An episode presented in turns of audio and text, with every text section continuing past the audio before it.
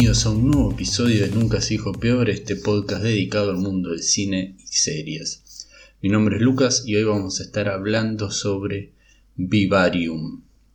¿Qué es Vivarium? Vivarium es una nueva película que eh, tuvo su estreno en Cannes durante el 2019 y una vez estrenada ahí, lo que se suele hacer eh, yendo a estos festivales de cine independientes es que el director, los productores que han desarrollado un film suelen participar en estos eventos para que primero sean captados por, eh, por el público, empezar a tener, no sé, buenas críticas y a partir de eso poder encontrar distribuidoras, como por ejemplo, no sé, grandes eh, distribuidoras barra productoras como, no sé, Sony, eh, Columbia Pictures, este, no sé, este tipo de, empresa, de conglomerado este, del entretenimiento que tome este, esta, este contenido y lo pueda distribuir de manera global. y si no, si esto no se logra, suelen ya directamente ir o de manera local, quizás no sé, por ejemplo, de donde provienen los productores o el director, se suele estrenar ahí, este, y luego ver si hay un estreno internacional, bienvenido sea, y si no se hace ese pequeño estreno de salas de reducidas, de un número de salas reducidas, y este, luego directamente van, o sea, ahora hoy en día a una plataforma de streaming y si no antes se iba directo a VHS, por ejemplo, este, directamente al digital release. Y en el caso de Vivarium, esto se, se, estrenó, tuvo su estreno en el Festival de Cannes, la verdad que tuvo críticas bastante que aceptables y obtuvo este llamó la atención de una distribuidora y este, creo que se llama Vertigo eh, Releasing Films o algo así, creo que se llama esta distribuidora en particular. Y durante el 2020, más en particular el 27 de marzo del 2020, esta película iba a ser estrenada. Pero ¿qué pasó? Bueno, estamos viviendo todo esto de, del virus y este estreno por todas las salas que están cerradas y nosotros que estamos en cuarentena, no vamos a poder ver esta película, por lo tanto se ha estrenado ya, ya se puede adquirir de manera digital. Debido a esto, la he visto. Vivarium es una película de ciencia ficción y thriller que está dirigida por Lorcan Finnegan, este es su segundo largometraje. Antes ha hecho unos cortos y me olvidé cuál es el título de su primer eh, película, pero no es una película bastante conocida, también muy de cine independiente. Este, la idea de la historia de la trama que se va a estar desarrollando en Vivarium es propia del mismo director y de Gareth Shanley, que es ella quien será la, guionista, la única guionista de esta película. En este caso, en este segundo largometraje, sí va a contar este director con la participación de dos actores de renombre, conocidos.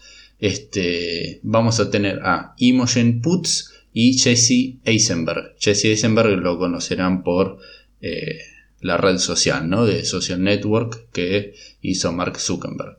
Este, y no sé, Zombieland y otros papeles en donde prácticamente siempre actúa de lo mismo y de ese tipo medio awkward, eh, incómodo, nervioso, no sé. Pero, pero, después nos vamos a centrar en las actuaciones, pero acá está bastante bien. Y Imogen Putz eh, la pueden sacar de eh, ah, creo que la película se llamaba The Awkward Moment o algo así. Era una película, una comedia romántica y ha estado en otras películas, pero no se me viene a la cabeza. Si la buscan, la, van a tener y es conocida. Este, pero bien. Este largometraje, a ver, ¿cómo, se puede vender o hablar del mismo sin este, entrar en spoilers. Porque esta película, eh, quizás lo que más va a sorprender de la misma es justamente eh, el no saber absolutamente nada de la película. ¿Qué les puedo comentar? ¿Qué les puedo decir? Como darles unas pequeñas migajas de pan para que luego ustedes sigan el camino y se vayan sorprendiendo junto con cómo se va desarrollando la trama porque es es ese tipo de película que a mí en particular me gusta mucho. A ver, por ejemplo, ¿qué puedo decir?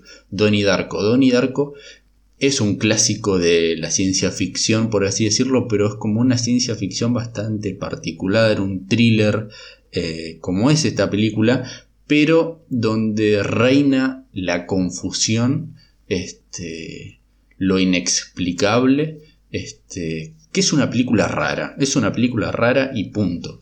Este, también yo que sé, podría esta película tener cosas de The Truman Show, por más que The Truman Show va en realidad para otra cosa y es una trama que encuentra su explicación y se sabe qué es lo que está pasando en ese medio.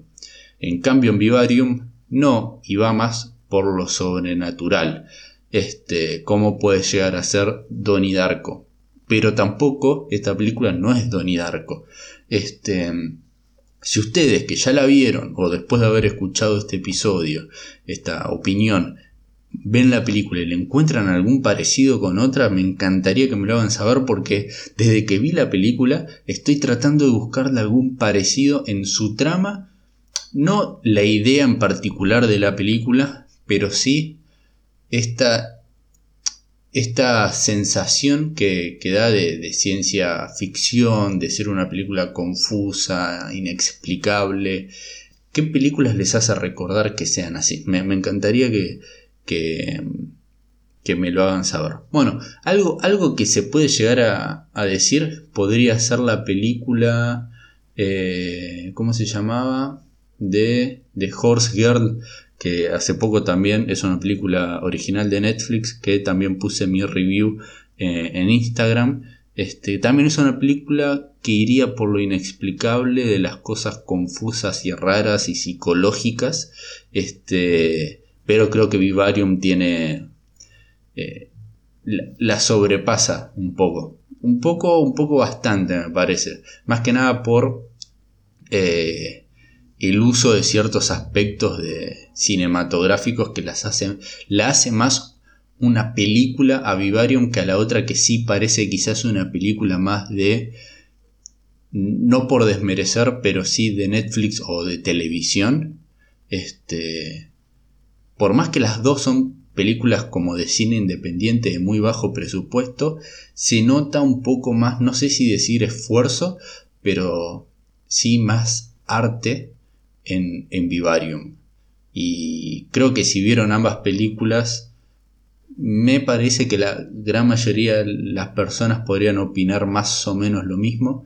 Pero, pero bueno, sigamos hablando de Vivarium. ¿Qué les puedo decir como una breve? No, no vean el tráiler. Es, raro, ¿no? Hoy en día encarar y ver una película y quizás, entre comillas, gastar el tiempo, eh, un tiempo que, que tenga la persona eh, y gastarlo en dos horas sobre algo que recomienda una persona y directamente sin, sin ver nada, sin leer nada, sin ver un tráiler que hoy es prácticamente imposible o es raro ver que una persona se digne directamente a ver una película sin saber algo antes o haber visto algo, algo no sé, eh, antes de, de, ver esa película.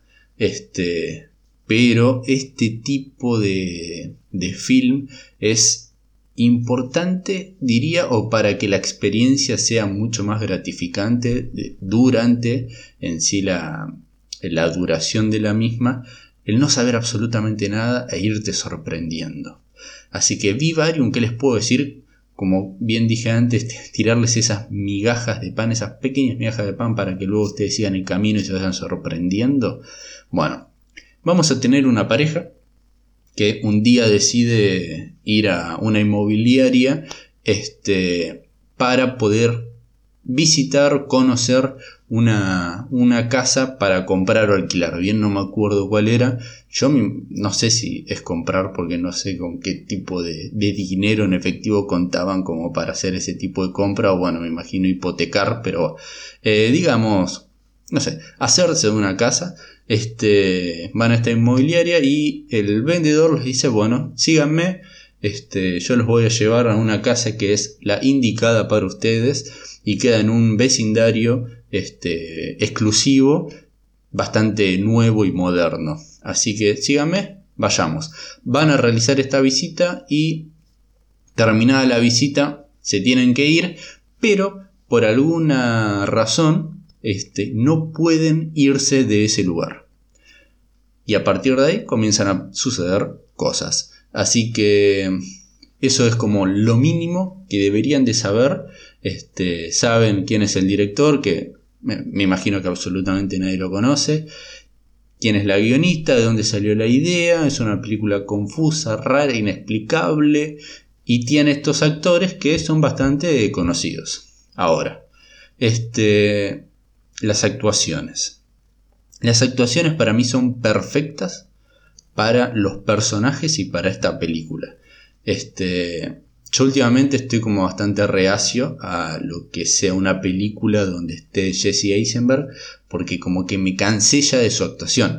Pensemos que en la red social, este tipo este, fue nominado a Mejor Actor. Pero después, y fue como la película que estalló a Jesse Eisenberg como actor. Pero después los vemos en un montón de comedias o dramas, y él siempre actúa de lo mismo. Entonces, ¿Realmente merecía ser un actor que después pueda ser vendido o pueda ser catalogado como actor nominado a un Oscar? Este, si después siempre va a ser el mismo personaje. Eh, entonces, o actuar de la misma manera, porque los personajes no son claramente el, mismo. Pero la interpretación que siempre brinda él es más o menos similar para todos, como por ejemplo lo hizo en Batman vs. Superman con el ex Luthor que él interpretó. Por más que él hace un ex Luthor bastante único, se sigue notando que sigue siendo como J.C. Eisenberg hablando rápido y raro y siendo incómodo y me, me explico, ¿no?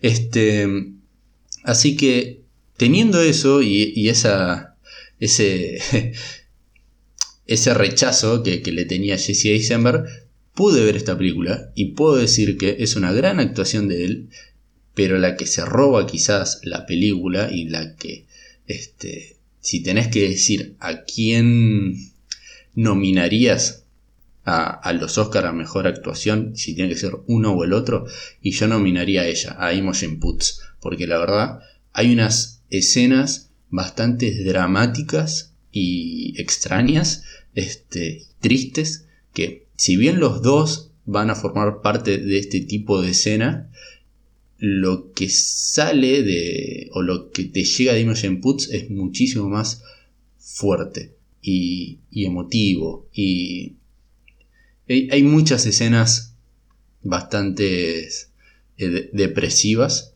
este, en esta película a mí eso me gusta, es un gusto particular mío.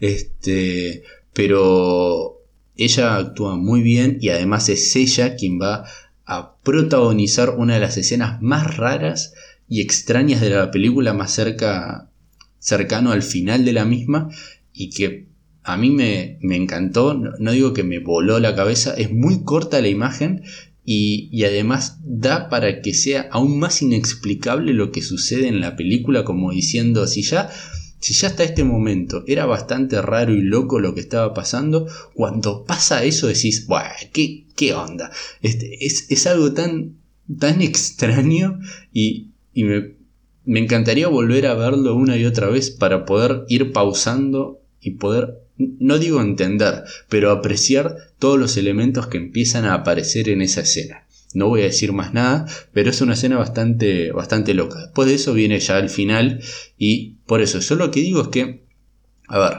sí, este, a medida que la, trama avanza, la historia no se va a ir explicando. Justamente hace todo lo contrario, arranca desde un punto cotidiano y normal y termina en algo completamente inexplicable. Eh, es así. Este, así que durante la trama no busquen una explicación o que se vayan dando explicaciones. Es más, cada vez va, va a ser más rara y más rara y más rara.